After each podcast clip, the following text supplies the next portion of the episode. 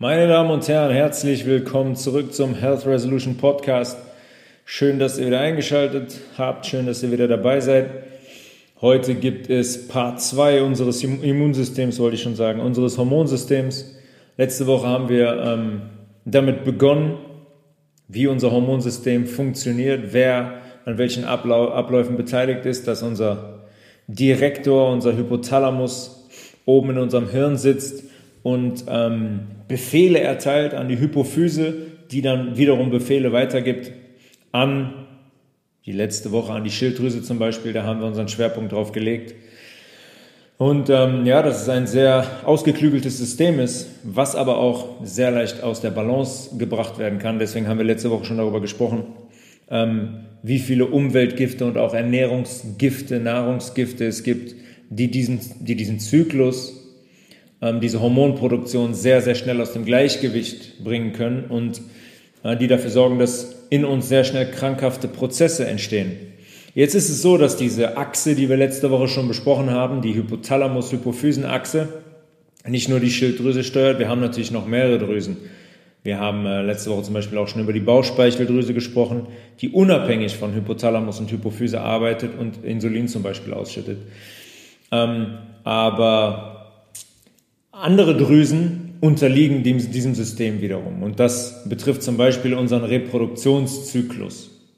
Unser Reproduktionszyklus, wie der Name schon sagt, sorgt für unsere Fortpflanzung. Und ähm, die, die Frauen, die weiblichen Menschen unter euch werden das sehr wohl wissen, ähm, dass es zum Beispiel so ist, dass Frauen einen, monatli einen monatlichen Zyklus, einen Menstruationszyklus unterliegen. Und was es damit auf sich hat, das werden wir heute definitiv besprechen.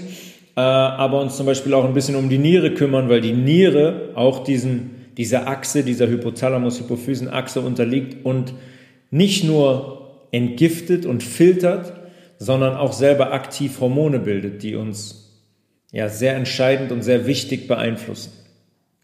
Darüber hinaus werden wir noch ganz kurz besprechen, dass auch unser Immunsystem ähm, unabhängig von Hypothalamus und Hypophyse über Hormone miteinander kommuniziert. Das ist ein sehr, sehr spannendes Thema ist. Aber wir starten erst einmal mit dem Reproduktionszyklus.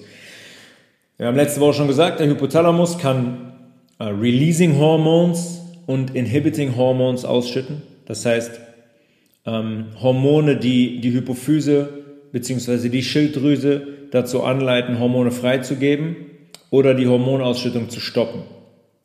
Jetzt geht es die Kaskade wieder läuft auf die gleiche Art und Weise ab. Der Hypothalamus ähm, setzt ein Gonadotropin-Releasing-Hormon frei. Die Gonaden sind die Eierstöcke bei der Frau und die Hoden beim Mann. Das heißt, Gonadotropin ist das Hormon, was der Hypophyse sagt, gebe bitte FSH frei. Also der Hypothalamus sagt Gonadotropin, Releasing Hormon, sagt der Hypophyse FSH freigeben. FSH ist das follikelstimulierende Hormon. Und ein Follikel ist ähm, bei einer Frau quasi ein heranreifendes Ei im Zyklus. Und dieses FSH sorgt dafür, dass Östrogen von diesem Ei größtenteils von diesem Follikel produziert wird. Ja, der Hypothalamus ähm, ist hier wieder der Chef, wie immer, sagt der Hypophyse, bitte schütte FSH aus und gib dem, gib dem heranreifenden Follikel das Signal, Östrogen zu produzieren. Das ist das, das, ist das ähm, eine Hormon. Das andere Hormon ist das LH-Hormon. Das ist das luteinisierende Hormon. Und das sorgt dafür, dass die Frau im späteren Teil ihres Zykluses dann Progesteron produzieren kann. Was hier passiert, besprechen wir sofort. Beim Mann führt dieses LH-Hormon dazu, dass Testosteron in den Hoden gebildet wird. Starten wir mit Östrogen. Östrogen wird also ausgeschüttet, wenn die Hypophyse das follikelstimulierende Hormon ausschüttet. Östrogen wird dann im heranreifenden Follikel produziert. Die Frauen haben ähm, einen Eierstock wo Eier heranreifen, die dann in den Eileiter aufsteigen bis hin zur Gebärmutter, wo sie gegebenenfalls befruchtet werden oder eben nicht. Und dieses Östrogen sorgt jetzt dafür, dass das Follikel, ähm, nicht das Östrogen sorgt dafür, sondern das FSH sorgt dafür, dass das Follikel, das heranreifende Follikel bei der Frau Östrogen produziert, welches dann ins Blut abgegeben wird. Und über den Zyklus einer Frau hinweg steigert sich das, steigern sich die Östrogenspiegel immer mehr. Ja, wenn man von einem Zyklus von 27, 28 Tagen zum Beispiel spricht, kommt es meistens ziemlich genau bei einer gesunden Frau genau in der Mitte der Zeit dazu, dass die Frau drei bis vier Tage fruchtbar ist und das Ei befruchtet werden kann von einem Spermium, von einer Spermazelle des Mannes. Das heißt, wir haben jetzt dieses Follikel, das Ei, was gerade heranreift. Das passiert über verschiedene, über mehrere Schritte in diesem Zyklus, weswegen der auch 27 Tage dauert. Das Ei reift heran, produziert Östrogen, der Spiegel und es wird immer größer und produziert immer mehr Östrogen. Und dieses Östrogen wird ins Blut abgegeben. Das Östrogen sorgt zum Beispiel dafür, dass die Gebärmutterschleimhaut, das Endometrium, aufgebaut werden kann und es verflüssigt den Gebärmutterschleim. Das bewirkt, dass Samenzellen des Mannes leichter eindringen können. Ja, sie, müssen, sie müssen eindringen, um das Ei zu befruchten. Ähm, und so dass sich das befruchtete Ei dann in der Gebärmutter einnisten kann.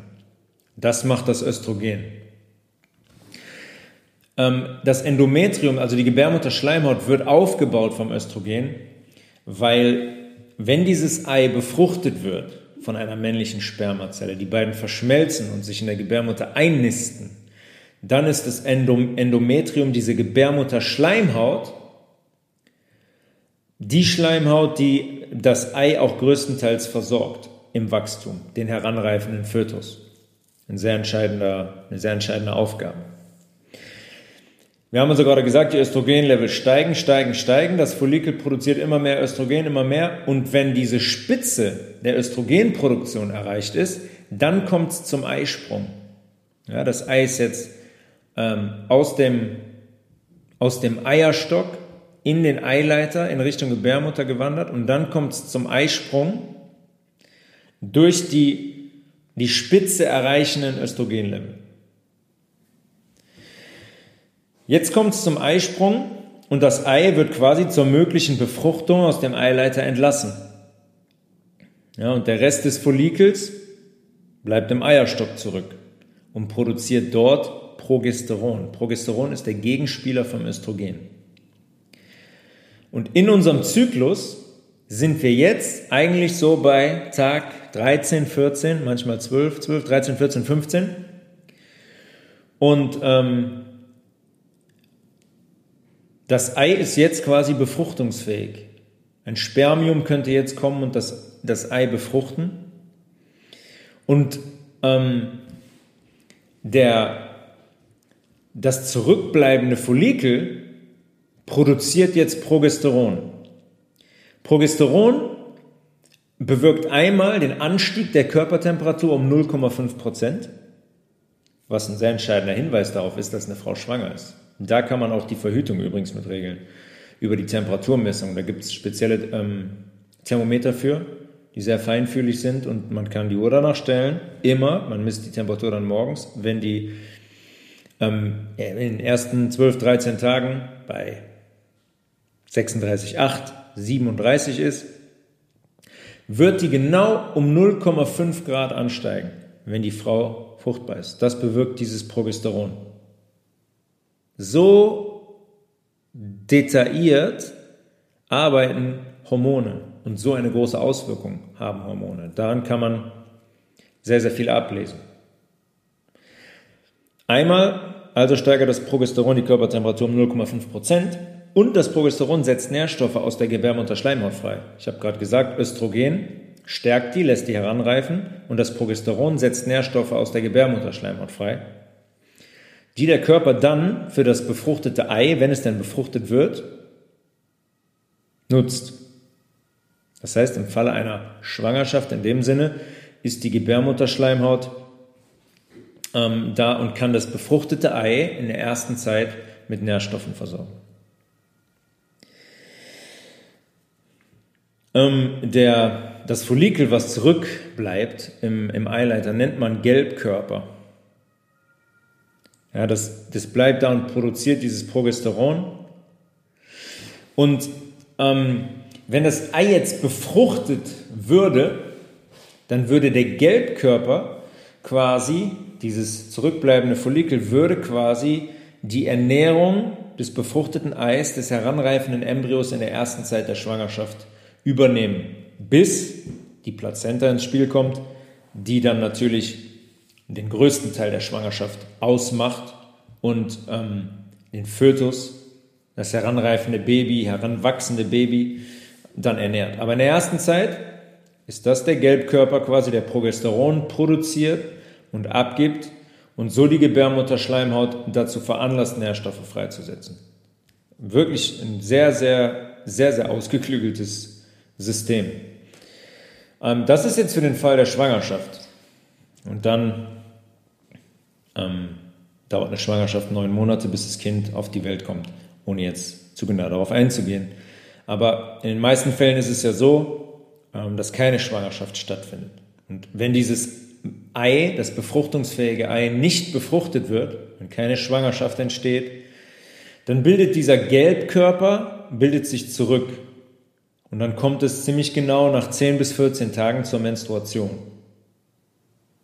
Ja, in dem ähm, die Gebärmutterschleimhaut wird in dieser Zeit abgeschieden. Ja, die Gebärmutter baut diese Schleimhaut auf und stößt sie dann während der Menstruation ab, was die eigentliche Blutung ausmacht.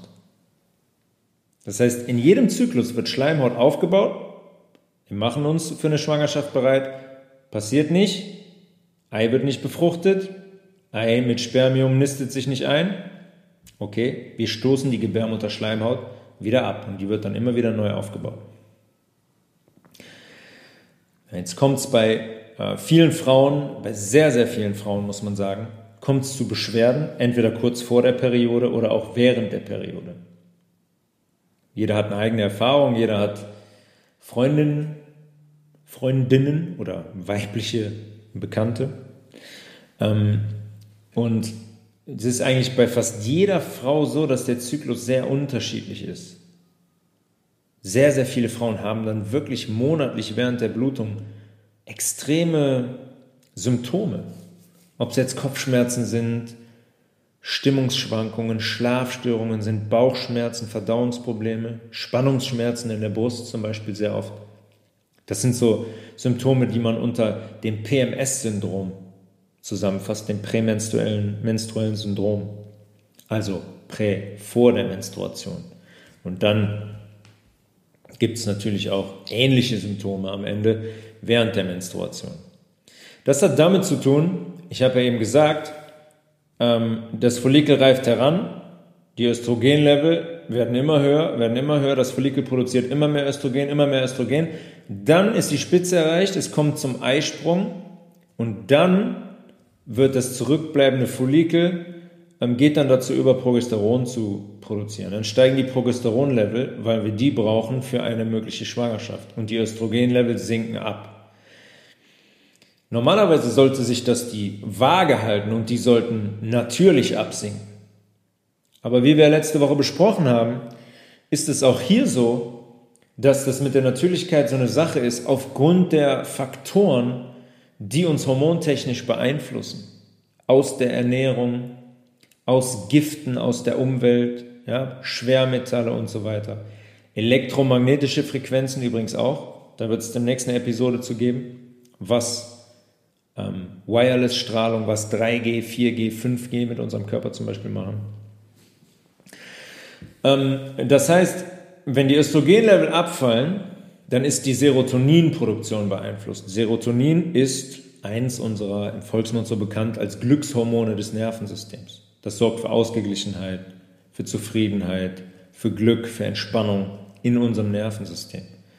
Und ähm, wenn dann die Östrogenlevel abfallen und die Serotoninlevel parallel dazu auch noch sinken, dann kommt es zu diesen Symptomen. Ernährungstechnisch, was wir da machen können, ist zum Beispiel Lebensmittel konsumieren, die einen hohen Phytoöstrogengehalt haben, weil nicht nur wir produzieren Hormone im Körper, sondern Pflanzen produzieren auch Hormone und die können wir konsumieren. Pflanzliche Östrogene, die sind zum Beispiel sehr stark vertreten in Leinsamen, in Sesam, in Tofu. Ja, hier kann ich nur mal dazu raten, fermentierten Tofu auszuprobieren. Feto gibt es in Biomärkten. Vollkornprodukte, Knoblauch, Sonnenblumenkerne, Datteln, Mandeln, Alfalfa-Sprossen, sehr phytoöstrogenhaltig. Das, der Hintergrund ist der, dass wir haben es ja schon besprochen, dass Zellen Rezeptoren haben und die haben auch Hormonrezeptoren. Und Östrogene haben ihren Rezeptor, an den sie ansetzen und dann reagiert, reagiert die Zelle. Dann kommt eine Reaktion der Zelle. So wie zum Beispiel äh, Östrogen dafür sorgt, ähm, diese Gebärmutterschleimhaut aufzubauen zum Beispiel. Und Phytoöstrogene aus Pflanzen haben die Eigenschaft, dass die quasi an dieselben Rezeptoren binden wie körpereigene Östrogene. Das heißt, wenn der Östrogengehalt jetzt absinkt vor der Menstruation oder auch noch während der Menstruation, dann können wir mit diesen Phytoöstrogenen dagegen wirken und Phytoöstrogene konsumieren, die, die an die Rezeptoren der Östrogene andocken und die ähnliche ähm, Wirkungen dann haben. Die wirken dann wirklich wie körpereigene Östrogene und können diese Symptome extremst abfedern.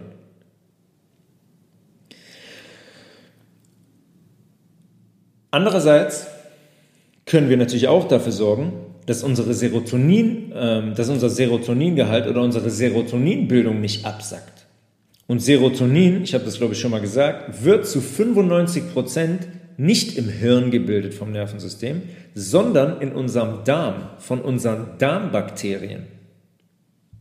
Jetzt können wir wieder zurückgehen zur Darmfolge, ähm, wo wir besprochen haben, was passiert über industrie industrielle Ernährung, über einen sich ins Negative, ins Saure verändernden pH-Wert was mit unserem Milieu im Darm passiert, nämlich unsere gesunden Bakterien sterben alle ab darin.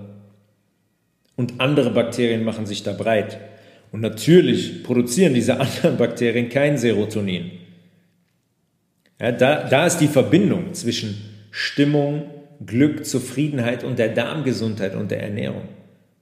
Das heißt, in diesem Menstruationszyklus der Frau macht sich das extremst bemerkbar, wenn wir kein gesundes Darmmilieu haben und keine gesunde Bakterienbesiedlung im Darm, dann werden die Effekte stärker sein. Könnt ihr die Uhr nachstellen, ganz sicher. Menschen, Frauen, die ihren Darm sanieren, die gesund sind, die sich pflanzlich ernähren, die keine Giftstoffe in Form von ähm, Zigaretten, Alkohol, ähm, Fleisch in rauen Mengen, Käse, Milch und so weiter konsumieren, die haben eine sehr, sehr ähm, ich sag mal, sanfte Menstruation. Die geht auch bis, mitunter nur zwei Tage. Fünf bis sechs Tage sind nicht die Normalität. Das hat damit zu tun, dass die Menstruation auch ganz einfach ein Entgiftungsmechanismus ist. Ich habe das ja eben gesagt, die Gebärmutterschleimhaut wird aufgebaut und dann wieder abgebaut. Und der Körper nutzt das zur Entgiftung. Und je mehr Giftstoffe da sind, je saurer ein Körper ist, desto stärker wird auch die Menstruation ausfallen. Es ist wirklich so. Es ist wirklich so. Das heißt, Phytoöstrogene, pflanzliche Ernährung, sehr, sehr wichtig, um in diesen Situationen genügend Phytoöstrogene zur, zur Verfügung zu haben, die einspringen können für diese, für die äh, körpereigenen Östrogene, die ganz natürlich, auf natürliche Art und Weise ab, absinken in diesem Part des ähm, Zykluses. Serotonin. Ähm, es gibt Lebensmittel, die zum Beispiel die Serotoninbildung im Darm fördern, vorausgesetzt die Darmbesiedlung mit, von den Bakterien her stimmt, wie Mandeln, Avocado, Walnüsse und Rohkakao zum Beispiel. Die kurbeln die Serotoninbildung der Bakterien extrem an. Es wird da gebildet, das Serotonin, und dann zum Hirn transportiert. Es wird nicht nur zu 5% im Hirn gebildet. Jetzt gibt es viele Frauen, die möchten nicht schwanger werden. Die möchten gerne Geschlechtsverkehr haben, aber die möchten nicht schwanger werden. Und wir alle wissen, was dann auf Platz 1 steht, nämlich die Anti, Anti-Baby-Pille. Und das fängt heutzutage immer früher an. Ja, das sind 12-, 13-Jährige, die schon ihre Menstruation haben. Da können wir auch lange drüber sprechen. Das hat auch mit genmodifizierter ähm, Ernährung zu tun. Das hat mit Spritzmitteln zu tun. Das hat mit, damit zu tun, dass unser Hormonhaushalt ähm, kategorisch und ganz systematisch aus der Bahn geworfen wird und beeinflusst wird.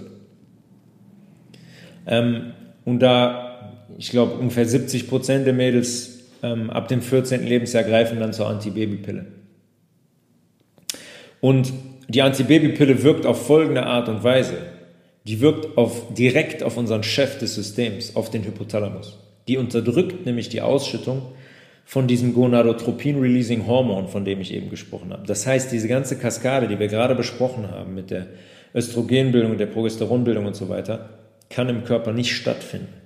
Das heißt, es findet eigentlich gar kein Zyklus in dem Sinne statt, auf hormonelle Art und Weise gesehen. Ja, wenn, wenn die, der Hypothalamus dieses Hormon nicht ausschüttet, dann schüttet auch die Hypophyse kein LH oder FSH, das follikelstimulierende Hormon, aus. Das heißt, es, wir unterdrücken die Heranreifung einer Eizelle. Der komplette natürlichste Mechanismus, den es gibt bei einem Menschen, wird hier komplett und künstlich unterdrückt. Ich habe das in der Folge schon mal gesagt. Diese Antibabypille ist ein Verbrechen, was an Frauen begangen wird. Die wirkt auf dreifache Art und Weise. Einmal, es reift keine Eizelle heran.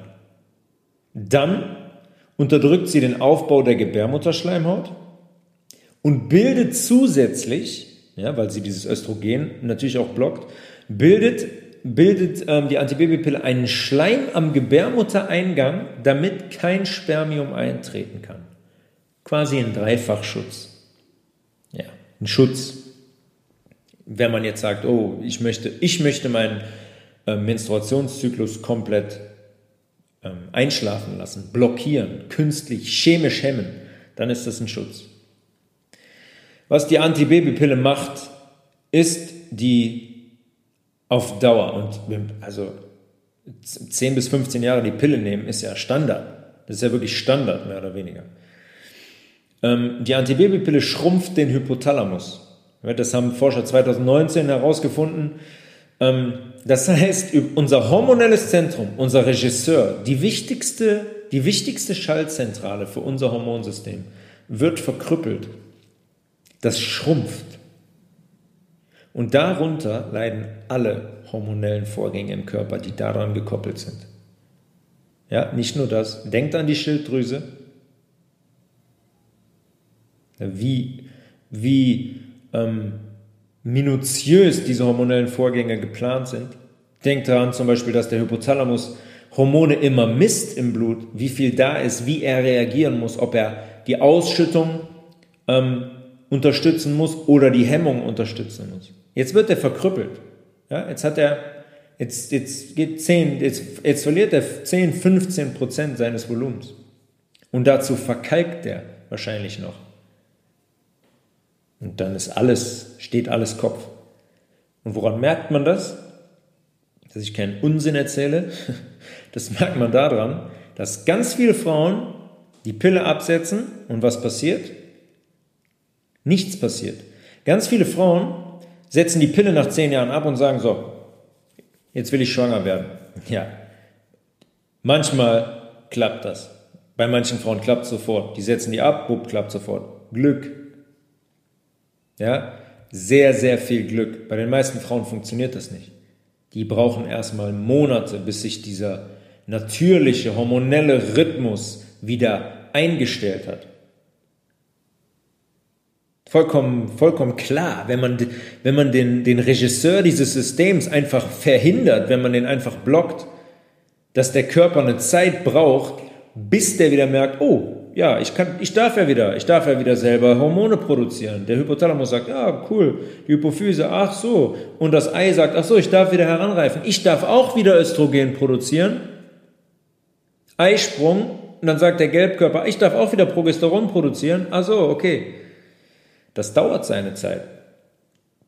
Und viel schlimmer sind allerdings noch die Symptome, die darüber hinaus bei den Frauen entstehen. Ja, oftmals leiden Frauen dann extrem unter unreiner Haut. Frauenärzte gehen hin, sagen, oh, doch klar, nimm die Pille, super. Kommt eine 15-Jährige, 16-Jährige mit, mit Pickeln, mit Pickeln zur Frau, zur, zur Frau, zum, zur Frauenärztin. Und dann sagt da, ja klar, nimm mal die Pille, dann geht das weg. Das geht weg, weil diese Pille auch die Testosteronproduktion verhindert. Eine Frau natürlich auch männliche Hormone bildet. Und ähm, das verschließt quasi die Poren in der Haut. Ja, und diese Pickel sind nicht weg. Wir haben das in der Hautfolge besprochen. Diese Entgiftungszustände, die Gifte, manifestieren sich jetzt irgendwo anders. Immer dran denken, der Körper benutzt die Haut, um Gifte auszuscheiden. Und jetzt wird das geblockt. Das Testosteron wird geblockt und die Poren verschließen sich. Das heißt, wir haben Gifte im Körper, die können aber gar nicht mehr raus. Aus der Haut. Verschwinden die Gifte? Nein, natürlich verschwinden sie nicht. Die brauchen jetzt einen anderen Ort. Und wenn der Körper mit der Ausscheidung und der Entgiftung überlastet ist, dann lagern die sich im Gewebe ein oder setzen irgendwo anders an. Ja, und Frauen zum Beispiel Zysten im Bauchraum, das ist ja Standard. Ich habe das Gefühl, jede dritte Frau hat das. Zysten im Bauchraum, Endometriose, ja, wenn die Gebärmutterschleimhaut sich auf einmal, und das ist richtig, ja, fast creepy, muss man sagen, die Gebärmutterschleimhaut außerhalb der Gebärmutter anfängt zu wachsen im Zyklus. Das ist ganz, das ist ganz krass. Das ist ganz krass. Woran man aber wieder merkt, dass der Körper ähm, kommuniziert. Das, das, dieses Gewebe hat wie so ein, ja, man würde sagen, fast, fast sagen Code, ein Kodex, sodass es möglich ist, dass die Gebärmutterschleimhaut nicht im Innern der Gebärmutter heranwächst, sondern außerhalb der Gebärmutter. Ja, und ganz viele Frauen haben natürlich, wenn man zehn Jahre die Pille nimmt, ist das Hormonsystem komplett aus dem Gleichgewicht. Dann weiß das nicht mehr, wo vorne und hinten ist. Das muss man erstmal wieder einspielen. Das muss man erstmal wieder einspielen. Dabei muss man dem Körper helfen. Man muss entsäuern, man muss den Darm aufbauen, man braucht unbedingt eine pflanzliche Ernährung, um den Körper zu reinigen, um den rein zu halten und um auch den Hypothalamus da oben zu reinigen, um diese Verkalkungen da rauszuholen. Weil das geht relativ schnell, dass diese Drüsen verkalken. Da können sich auch Dinge ablagern, ja, wenn viele Giftstoffe und Säuren in unserem Körper ähm, anfallen. Sehr viele Phytoöstrogene sollte man, gerade wenn man diese Probleme hat, ähm, konsumieren und eine extrem basische Ernährung pflegen. Ganz, ganz wichtig. Ja, es ist, es ist für mich ein Wahnsinn, wirklich. Also man könnte wirklich hingehen und ähm, die Verhütung über ähm, den Anstieg der Körpertemperatur abklären, weil es immer so ist, dass während den fruchtbaren Tagen die Körpertemperatur um 0,5 Grad gesteigert ist. Und es gibt sicher andere Wege, als sich über zehn Jahre ein, eine Keule, eine Hormonkeule in den Körper zu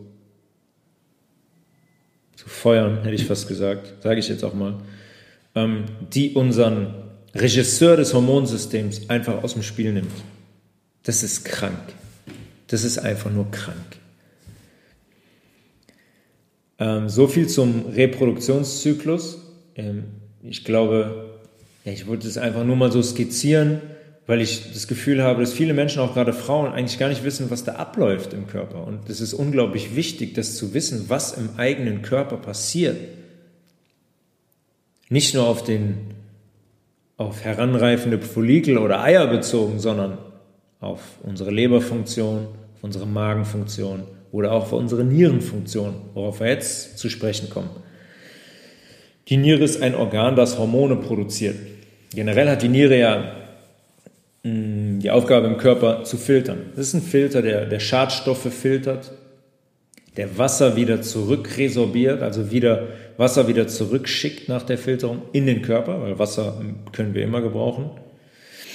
Ähm, was wir ja auch thematisiert haben, letzte Folge, das macht, steuert der Hypothalamus mit dem Adiuretin. Wenn der Adiuretin ausschüttet, dann baut dieses Adiuretin in der Niere Wasserkanäle ein und die Niere kann Wasser wieder zurück in, in den Blutkreislauf schieben. Ja, und bei Wassermangel sagt der Hypothalamus, hallo, zu wenig Wasser, Adiuretin, bitte wieder Wasser. Ähm, wenn Menschen allerdings nur einen Liter Wasser am Tag trinken, sagt der Hypothalamus jetzt mit dem Adiuretin, Niere, bau mal wieder Wasser ein in unseren Körper, bring bitte Wasser wieder zurück. Und die Niere sagt, aber ich habe keins. Ich habe überhaupt kein Wasser. Und dann versucht die Niere, den Blutdruck zu steigern. Das kann sie nämlich auch.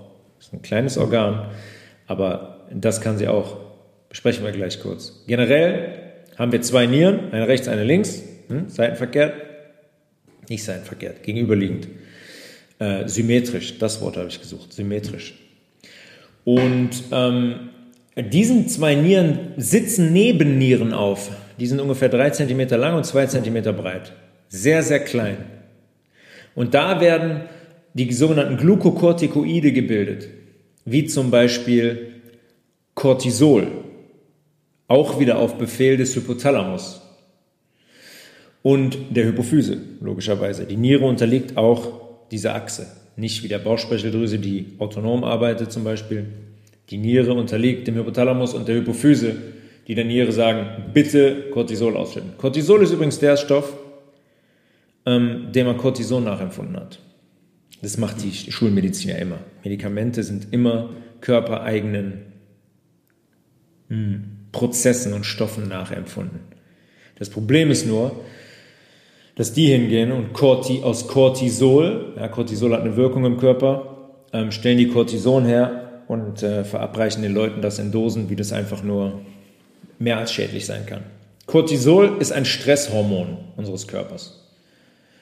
Und in Stresssituationen schüttet die Nebenniere, genauer die Nebennierenrinde, also wir haben eine Niere, eine Nebenniere und diese Nebenniere hat eine Rinde und ein Mark. Und die Rinde produziert andere Hormone als das Mark. Und diese Stresshormone, jetzt Cortisol, wird in der Rinde von der Nebenniere produziert. Und dieses Cortisol hat folgende Wirkungen im Körper. Die gehen wir einfach mal durch. Protein wird abgebaut, Fett wird abgebaut, der Speicherzucker wird aufgelöst, das heißt der Blutzuckerspiegel geht hoch, die Kalziumaufnahme im Darm wird unterdrückt, das Immunsystem wird unterdrückt, das heißt die komplette Zellaktivität der Immunzellen wird unterdrückt ähm, der Knochenaufbau wird unterdrückt, der Kollagenaufbau in der Haut, haben wir darüber gesprochen, Hautfolge, die, das Stützgewebe ist aus Kollagen aufgebaut, was uns, was uns straffe Haut und stabile Haut verleiht, wird unterdrückt. Der Blutdruck wird erhöht, ja, in der Niere wird mehr, mehr Natrium wieder in den Körper zurückgespült. Die Magenschleimbildung wird unterdrückt, gleichzeitig wird, die, ähm, wird sehr, sehr viel Magensäure produziert. Kurz zurück zum Magen. Wir produzieren Magensäure, um die Nahrung zu zersetzen. Und der Schleim ist derjenige, der unsere, Magen, äh, unsere Magenzellen vor der Magensäure schützt, weil die natürlich sonst alles zersetzen würde. Das heißt, unter Einfluss von Stresshormonen wie Cortisol wird die Magenschleimbildung gehemmt und gleichzeitig mehr Magensäure produziert. Was heißt das? Korrekt, die Zellen werden angegriffen. Das ist ein ganz ein ganz, ganz gefährlicher Zustand, gerade für Geschwüre. Menschen, die viel unter Stress sind, chronisch unter Stress sind, 10, 15, 20 Jahre. Sehr oft hört man, dass, dass denen Geschwüre am Magen wachsen. Das ist der Grund dafür. Die produzieren keinen Magenschleim mehr, der die Magenzellen, die Magenschleimhautzellen vor der Magensäure schützt. Außerdem wird unter Einfluss von Cortisol, Stresszustand, die TSH-Freisetzung gehemmt. Was bedeutet das? Das haben wir letzte Woche ähm, besprochen. TSH ist das Thyreoidea stimulierende Hormon, Thyreoidea, die Schilddrüse. Was heißt das? Korrekt. Die Freisetzung von TSH in der Hypophyse wird gehemmt. Das heißt, unsere Schilddrüse bekommt keine Befehle mehr, Hormone freizusetzen. Und dann liegt unser kompletter Stoffwechsel lahm. Habe ich auch schon gesagt letztes Mal, dass wir unter Stress zum Beispiel keine Verdauung haben. Hat unter anderem damit zu tun. Das heißt, das ist eine, das ist eine krasse Kaskade von, von körperlichen Reaktionen, wenn dieses Stresshormon ausgeschüttet wird. Und jetzt überlegen wir uns mal, äh, wie viele Menschen eigentlich unter chronischem Stress leiden. Nur von A nach B hetzen, ähm, unter Druck stehen, unter psychischem Druck stehen, unter körperlichem Druck stehen. ja, die, wo wir nur in Gedankenkonstrukten unterwegs sind. Es geht nur darum, mehr, schneller, höher, weiter. Kaum Menschen kommen wirklich zur Ruhe und nehmen sich mal Zeit für sich selbst und kommen aus dieser Stresssituation raus. Das heißt, die haben chronisch diesen Zustand. Chronisch wird, werden Proteine abgebaut. Ja, Proteinfolge. Alles besteht aus Proteinen. Die werden abgebaut. Unser Immunsystem wird unterdrückt. Es kann nicht arbeiten. Es, das, ist ein, ein, das ist ein Zustand, ein chronischer Stresszustand kann nur ausschließlich ähm, eine Krankheit zur Folge haben. Und jetzt kommt noch dazu, ähm, dass, angenommen, wir haben eine Person, die ist chronischem Stress ausgesetzt und die ernährt sich jetzt auch noch mehr schlecht als recht. Da kommt die Übersäuerung auch noch dazu. Uns fehlen Mikronährstoffe. Umweltgifte kommen dazu. Pestizide wie Glyphosat, Farbstoffe, Konservierungsstoffe, Geschmacksverstärker. Bewegungsmangel. Die Menschen machen auch noch keinen Sport dazu, bewegen sich nicht an frischer Luft. Ja, oder rennen acht Stunden am Tag jetzt mit irgendeiner so bescheuerten Atemschutzmaske durch, durch die Gegend. Wir haben einmal die chronischen, den chronischen Stress und dann noch diese Einflüsse. Wir vergiften unseren Körper quasi. Und daraus entstehen einfach nur Entzündungen im Körper. Daraus entstehen Entzündungen im Körper. Ich habe die Tage, ich höre nicht viel Radio, weil mein äh, Telefon sich nicht, die Musik nicht mit dem Autoradio verbunden hat, war, ging der Deutschlandfunk an. Und da gibt es so eine Sendung, äh, da kann man anrufen, da sitzt ein Arzt und da können die Leute hier, Domian für, für äh, Schulmediziner quasi. Da ruft man an, sagt man, ich habe das und das, was haben Sie da für einen Tipp? Und es ist so absurd, wenn man das hört. Da rufen dann Leute an, die ähm, schildern ihren, ihren Zustand oder ihre Geschichte. Ja, sagen, da hat jemand angerufen hat gesagt, ja, ich war quasi schon halbseitig gelähmt, mein Nervensystem ähm, im Kopf hatte der eine nervale Entzündung, worauf man dann hingegangen ist und Cortison in das äh, Hirnwasser im Rückenmark gespritzt hat. Auf jeden Fall wird es auch da so dargestellt, sagt der Arzt, ja, wenn man natürlich Entzündungen hat, muss man sofort reagieren. Aber Entzündungen sind keine Krankheit. Entzündungen haben einen Grund. Entzündungen sind nur eine Folge eines Zustandes. Die fällt nicht vom Himmel, die Entzündung. Aber so, oh, jetzt habe ich hier eine, jetzt habe ich hier eine nervale Entzündung im Kopf. Das gibt es nicht. Das ist alles zu erklären. Entzündungen haben Gründe. Und dann geht die Schulmedizin hin und sagt, Cortison und gib ihm. Schön ordentlich Cortison, gespritzt, gesprüht bei Asthmatikern, Cortison-Salben auf die Haut. In, diese, diese Menschen interessieren sich nicht dafür, woher die Entzündung kommt. Jede Entzündung hat einen Grund. Keine Entzündung der Welt entsteht ohne einen Grund. Es gibt eine Wahrheit dahinter. Das muss man verstehen, wenn man auch sich seiner eigenen Verantwortung zuwendet und sagt, ich übernehme jetzt mal Verantwortung für das, was ich esse, für meinen Lebenswandel und so weiter. Abgeben zählt nicht. Zu sagen, oh komm Arzt, helf mir mal, ich habe jetzt hier 15 Jahre lang geraucht und jetzt mach mal was. Von da kommt keine Hilfe. Das heißt, kommt eine Entzündung, ja, machen wir Cortison. Nehmen wir hier, hier Colitis zum Beispiel, Enddarmentzündung. Cortison, Cortison, Cortison, Cortison. Ja, die chronische Einnahme von Cortison hat ähm, Ganz, ganz, ganz schlimme Folgen. Ganz, ganz schlimme Folgen. Ich habe schon mal von der Pergamentpapierdünnen ähm, Haut gesprochen zum Beispiel, weil es einfach, das Cortison hemmt den Aufbau von Kollagen zum Beispiel. Unsere Leber muss Cortison abbauen, ja, weil es ein Gift ist. Es ist viel zu viel. Unsere Niere produziert Cortisol, ist eigentlich das gleiche wie Cortison. Cortison ist das Medikament. Cortisol ist der Wirkstoff quasi der Leber, ähm, der Niere. Und unsere Niere produziert genauso viel, wie der Körper braucht. Weil dann geht der Hypothalamus hin und sagt, oh, alles klar, danke, reicht, hab gemessen, passt schon, kannst wieder einpacken. Aber doch nicht bei Medikamenten. Da kommt schön, immer rein damit, immer rein damit. In einer Menge, wie die Niere das gar nicht produzieren könnte. Ja, und dann kommt es zu einer Kaskade, einer Kaskade von Dingen. Wenn man einmal angefangen hat, chronisch Cortison zu nehmen, da kann man, da kommen die nächsten drei, vier, fünf, sechs Krankheiten, Krankheiten blind dazu. Also immer dafür interessieren, die immer wissen, die Entzündung hat einen Grund. Meistens ist das ein Mikronährstoffmangel, meistens ist das eine Übersäuerung, meistens sind das Schwermetalle, ja, die sich angelagert haben zum Beispiel. Das ist ganz einfach. Ähm, so, jetzt müssen wir erstmal hier wieder den, den roten Faden finden. Ähm, es gibt noch, also das, dieses Cortisol wird in der, wird in der Nebenniere produziert. Ja? Das heißt, in Stresssituationen, es gibt natürliche Stresssituationen, die vollkommen natürlich und in Ordnung sind. Und da brauchen wir Cortisol. Und da müssen diese ähm, Abläufe passieren. Ja, da brauchen wir, der Speicherzucker muss aufgelöst werden, weil wir ganz schnell ganz viel Energie brauchen, um laufen zu können, um flüchten zu können zum Beispiel, um uns verteidigen zu können. Ja, unser, unsere ähm, Darmaktivität muss aufhören. Da darf jetzt kein Blut hingehen, wir brauchen das Blut an anderer Stelle. Aber bitte, das darf nicht chronisch passieren. Das darf nicht morgen, von morgens 8 bis abends um 17 Uhr passieren. Dann werden wir krank. Könnt ihr die Uhr noch stellen. Ähm, dann gibt es noch zwei weitere Hormone, die auch jeder kennt, beziehungsweise eins davon, was auch in der Nebenniere im Mark, dieses Mal nicht in der Rinde produziert wird, Stresshormone Adrenalin und der Gegenspieler von Adrenalin ist Noradrenalin. Ja, die werden ebenfalls in der Nebenniere produziert. Adrenalin kennt auch jeder.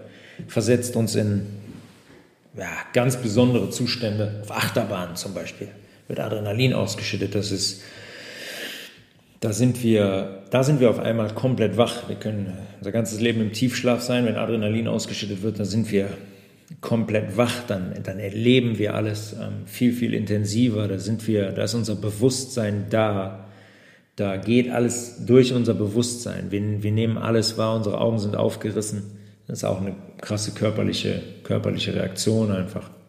Und Noradrenalin ist der Gegenspieler, der Adrenalin wieder abbaut und, und uns wieder runterbringt.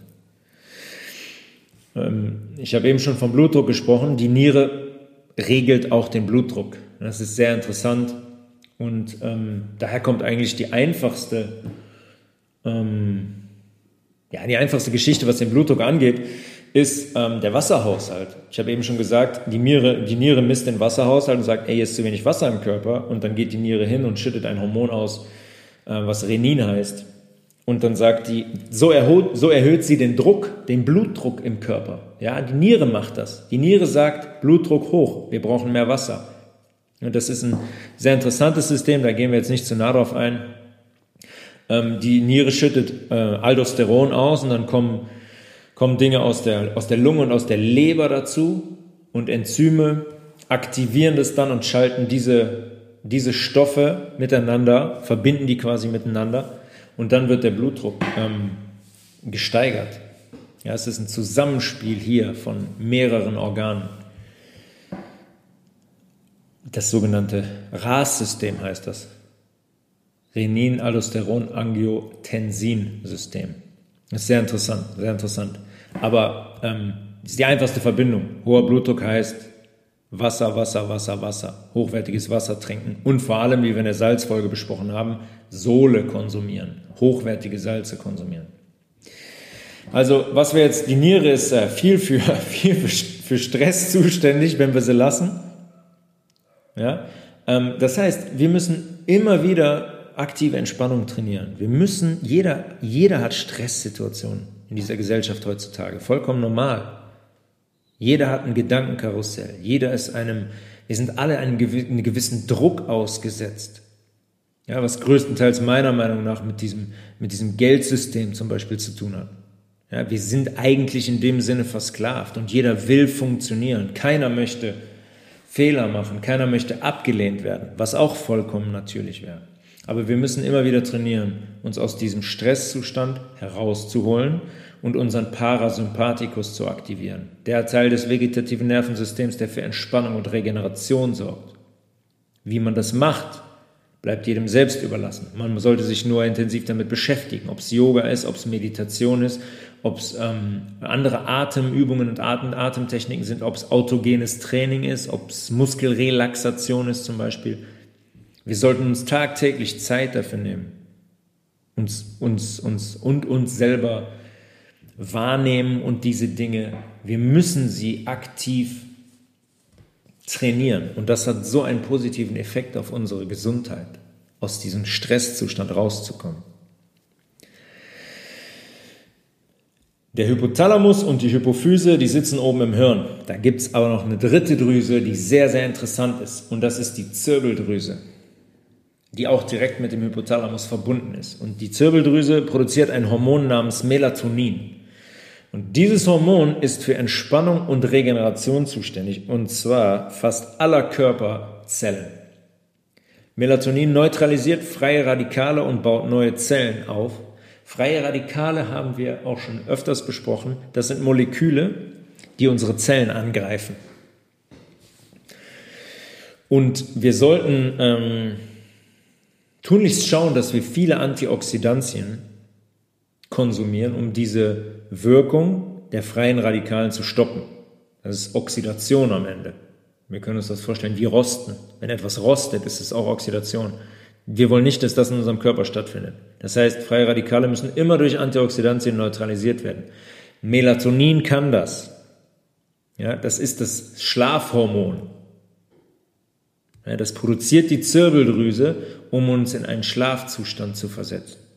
Und Melatonin durch dieses Stoppen und das Wirken gegen die freien Radikalen baut das neue Zellen auf und schützt alle Zellen in unserem kompletten Körper. Überall, Muskel, Knochen, Nerven, Organe, egal was. Melatonin sorgt dafür, dass die geschützt sind und sich regenerieren können. Und das passiert im Schlaf. Unser Schlaf ist sehr wichtig. Es ist sehr wichtig, sieben bis acht Stunden gut, tief und fest durchzuschlafen. Und dafür sollten wir sorgen. Wir sollten nicht hingehen und abends noch Fernsehen schauen, vorm zu Bett gehen, noch am iPhone zu sein oder am iPad weil dieses Blaulicht hemmt die Melatoninbildung extremst und verhindert so die Entspannung. Wir kommen nicht in diesen Entspannungszustand, den wir brauchen. Unser Melatonin wird gar nicht gebildet. Ja? Blaulicht bewirkt, unsere Augen nehmen das auf, unsere Augen ähm, signalisieren quasi einen Stresszustand. Das ist ein Stresszustand für unseren Körper. Ja, diese schnellen wechselnden Farben, die schnell wechselnden Bilder, das ist ein Stresszustand für unseren Körper. Und der verhindert die Melatoninbildung der Zirbeldrüse. Das heißt, wir kommen nicht in einen Entspannungszustand, wir kommen nicht in einen erholsamen tiefen Schlaf. Es gibt auch Melatonin aus der Nahrung, in Mandeln, Bananen, Spinat, Tomaten, Walnüssen, Goji-Beeren, Orangen, Orangen in Paprika zum Beispiel. Aber wichtig ist, zum Beispiel abends vorm Schlafengehen noch eine Atemübung zu machen, noch ein autogenes Training zu machen, um dann Melatonin im Körper zu haben, beziehungsweise die Zirbeldrüse dazu anzuregen, Melatonin zu bilden, sodass wir einen erholsamen tiefen Schlaf haben und die ganzen Reparaturarbeiten unserer Zellen stattfinden können. Die, diese Drüsen, wenn man sich jetzt die Funktion anschaut, sind so entscheidend, Hypothalamus, Hypophyse und vor allem die Zirbeldrüse, die sind so entscheidend.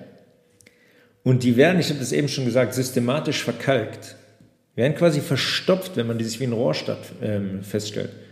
Durch Umweltgifte, durch die, unsere, unsere schlechte Ernährung, durch wenig sportliche Aktivität. Ja, Alkohol, Nikotin, wie schon oft gesagt jetzt, Schwermetalle, ja, übersäuertes Gewebe, auch das da oben kann übersäuern und kann verkalken.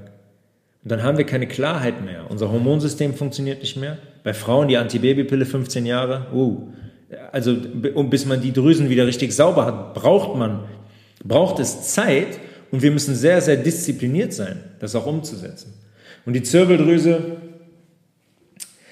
wird schon seit Jahrhunderten eigentlich als unser spirituelles Zentrum angesehen.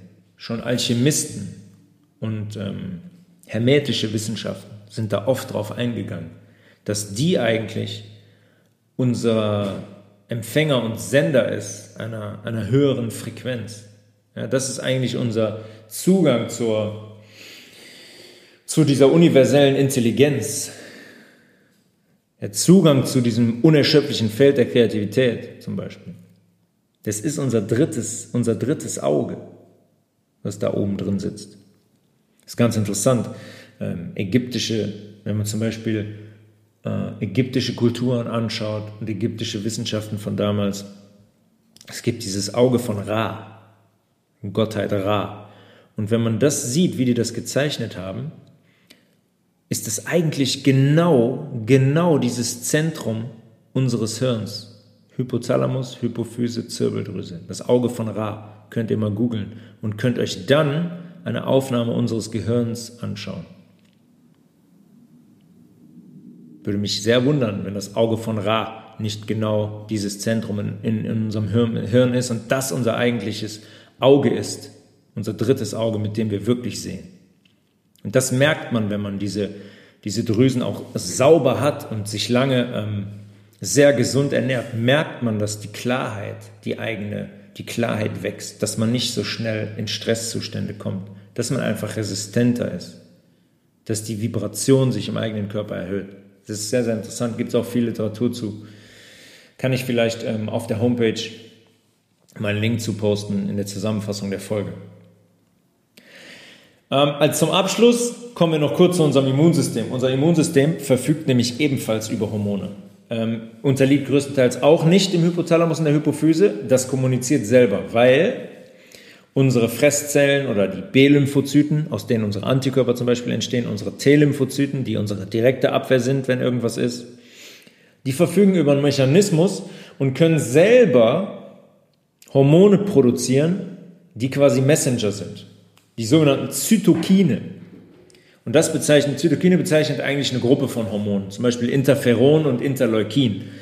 Und all diese Zellen können diese Zytokine selber produzieren. Das heißt, unser Immunsystem kommuniziert in jeder Sekunde miteinander. Und wenn wir eben über Entzündungen gesprochen haben zum Beispiel, muss unsere Fresszellen zum Beispiel kommen an einen Ort und sagen, ey, hier ist was los, wir brauchen Hilfe, wir brauchen T-Lymphozyten zum Beispiel und die kommunizieren mit denen über diese Hormone, über diese Zytokine. Und gleichzeitig sagen die sich auch, okay, wir haben die Entzündung im Griff, alles beruhigt, ihr könnt wieder runterfahren. Das ist sehr, sehr interessant. Unsere Leber spielt da auch noch, spielt auch noch eine große Rolle. Ähm, ja, kann man vielleicht, kann man vielleicht noch mal eine kurze Episode, Episode zu machen. Ähm, wenn wir jetzt zum Beispiel einen Entgiftungszustand haben, ich sage bewusst nicht Infektion, ich sage einen Entgiftungszustand im Körper, wie zum Beispiel Schnupfen, Durchfall, Husten, Fieber zum Beispiel, dann ist unser Immunsystem am Start und hat eine Entzündung gelegt. Ja? Entzündung heißt eigentlich nichts anderes als Zellen unseres Immunsystems sind an einer Stelle des Körpers aktiv. Punkt. Mehr ist eine Entzündung nicht. Wenn wir jetzt, kann man sich ja vorstellen, wenn man parallel zwei, drei Entzündungen hat, dann ist unser Immunsystem mitunter sehr beschäftigt und wir sind sehr anfällig ähm, für andere Dinge, die in unserem Körper passieren. Unser Immunsystem ist dann ganz einfach überlastet. Ja, und wenn wir dann weitere Entzündungszustände, Entgiftungszustände im Körper haben, dann können die dementsprechend ähm, heftig ausfallen. Und ähm, es gibt den sogenannten Zytokinsturm, gerade in Verbindung jetzt sehr aktuell mit der, mit der Impfung zum Beispiel. Wenn wir mehrere Stellen haben im Körper, nehmen wir das Beispiel dieser mRNA-Injektion. Die keine Impfung ist übrigens, ist keine Impfung, nicht als Impfung zugelassen, nicht als Impfung patentiert. Die mRNA-Injektion von BioNTech ist keine Impfung. Was hier nämlich passiert ist, es wird künstlich erzeugte mRNA in den Körper gegeben. mRNA ist ähm, die Messenger-RNA. Und die dringt jetzt, weil sie in, diesem, hm, in, diese, in dieser Injektion gebunden ist, an ein Fett, kann die in unsere Körperzellen. An ein Fett und ein Nanopartikel übrigens. Nanopartikel, Aluminium. Großes Problem. Ähm, die, die kann jetzt in unsere Zelle rein, weil sie an ein Fett gebunden ist, an ein Lipid. Und diese mRNA sagt unserem Ribosom in der Zelle, du stellst jetzt bitte das Protein her, was ich dir sage. Ribosomen stellen in, unserem, in unserer Zelle Proteine her. Enzyme, Hormone, das machen, zum Beispiel, das machen die Ribosome. Und die mRNA sagt den Ribosomen, welches die herstellen sollen. Ja, jetzt kommt diese Injektion, diese künstliche Injektion und die künstliche mRNA in die Zelle. und sagt unserem Ribosom, du produzierst jetzt das Spike-Protein von dem Virus. Virus, offiziell hat das ein Spike-Protein, quasi eine Kennung. Das ist Kennung von dem Virus. Das heißt, wenn man sich das initiieren lässt, produziert jetzt jede Zelle im Körper, absolut jede Zelle, dieses Spike-Protein von dem vermeintlichen Virus. Und das 24-7. Das wurde vorher noch nie eingesetzt. Man geht von einer Halbwertszeit von sechs Monaten aus, die die mRNA in der Körperzelle im Körper bleibt. Man weiß nicht mal, wenn sich die Körperzelle jetzt teilt, ob die die mRNA mitteilt und in die neue Zelle direkt mit aufnimmt. Auf jeden Fall ist dieses Spike-Protein jetzt im Körper. Und da das jede Körperzelle produziert, ist das in ganz, ganz vielen Geweben im Körper. Jetzt wird man zweimal damit geimpft. Und dann kommt es zu einem, sagen wir mal, wirklichen Kontakt mit diesem Protein, mit dem Zweitkontakt. Jetzt gerade Thema Boosterimpfung. Weil die sagen, nach sechs Monaten geht die Wirkung weg. Jetzt braucht er eine Boosterimpfung. Was das heißt, ist mit dieser Boosterimpfung, dieses Protein kommt jetzt wieder in den Körper. Und wir haben eine Folge gemacht zum Immunsystem. Der Körper hat das Protein jetzt gespeichert. Der sagt, oh, kennen wir nicht, haben wir gelernt, wenn wir das sehen, Attacke. Und jetzt kommt die Boosterimpfung und es kommt wieder dieses Protein in den Körper. Und dann greift das Immunsystem an. Und zwar an allen Stellen zugleich, weil dieses Protein an ganz, ganz vielen, in ganz, ganz vielen Geweben drin ist. Gibt es jetzt eine Studie zu, ähm, das hat man in 22 von 50 Geweben gefunden. Und was der Körper dann macht, ist attackieren, Entzündungen legen. Im Herzmuskel, in der Niere, in der Leber und so weiter. Und was das heißt, ist, äh, das ist lebensbedrohlich. Lebensbedrohlich. Ganz, ganz viele Fälle aufgetreten jetzt mit Myokarditis, einer Herzmuskelentzündung zum Beispiel, weil dieses Protein im Herzmuskelgewebe gelandet ist und das Immunsystem da logischerweise, weil dieses Protein nicht da drin sein darf, attackiert hat und versucht hat, das da wegzukriegen. Und dann hat man eine Herzmuskelentzündung. Ganz einfach. Und wenn das jetzt an mehreren Stellen, um auf diesen Zytokinsturm zurückzukommen, an mehreren Stellen des Körpers zugleich ist, dass der Körper quasi, sagen wir, in fünf Geweben gleichzeitig attackiert, dann kommt es zu diesem Zytokinsturm. Ja, dieses Zytokin wird freigesetzt von ganz, ganz vielen Immunzellen, die jetzt gerade alle aktiv sind und sagen, ey, wir brauchen Hilfe, wir aber auch, wir aber auch, wir aber auch. Und dann ist quasi die komplette Kapazität des Immunsystems Mehr oder weniger alle Immunzellen sind aktiv an irgendeiner Stelle und versuchen, dieses Protein da wegzubekommen. Ja?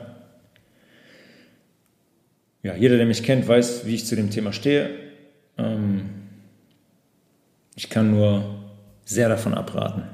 Sehr davon abraten. Und weswegen diese Menschen gerade alle positiv getestet werden, ist auch vollkommen logisch, weil die dieses Spike-Protein produzieren, auf das dieser PCR-Test testet. Einfacher kann ein Zusammenhang eigentlich nicht sein. Äh, ich hoffe, das ist alles so ein bisschen klar geworden. Ähm, es ist sehr viel, das Hormonsystem. Ich habe versucht, das so bildhaft darzustellen. Ich hoffe, das ist hängen geblieben, dass es ein unglaublich wichtiges, ausgeklügeltes System ist und dass das absolut von unserem Lebenswandel, von unserer Ernährung, von der Sauberkeit unserer Ernährung, von der pflanzlichen Ernährung abhängt und dass da auch unsere Gesundheit von abhängt. Unsere Vitalität, unsere Klarheit auch durch unsere Drüsen da oben, die müssen sauber sein, die müssen klar sein, sonst haben wir selber keine Klarheit. Und ich hoffe, das ist klar geworden. Wer dazu noch Fragen hat, immer gern an labels.tobias at healthresolution.de ähm, und schaut gerne auf der Website vorbei, www.healthresolution.de, wo ich ähm, auch immer mehr Rezepte jetzt posten werde, die wir hier, die wir selber viel machen.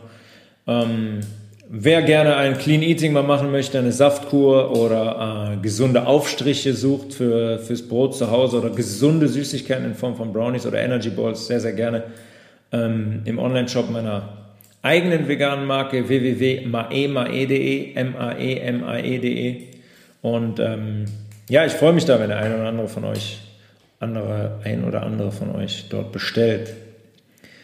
Ähm, ansonsten wünsche ich euch alles Gute. Wir hören uns bei Folge 21. Vielleicht dann schon zu elektromagnetischen Feldern. Sehr, sehr spannendes Thema, wo Leute immer wieder sagen, ja, ich sehe doch keine Wellen. Wo, wo sind die denn? Die, die können doch nichts machen, das sehe ich doch nicht. Ja.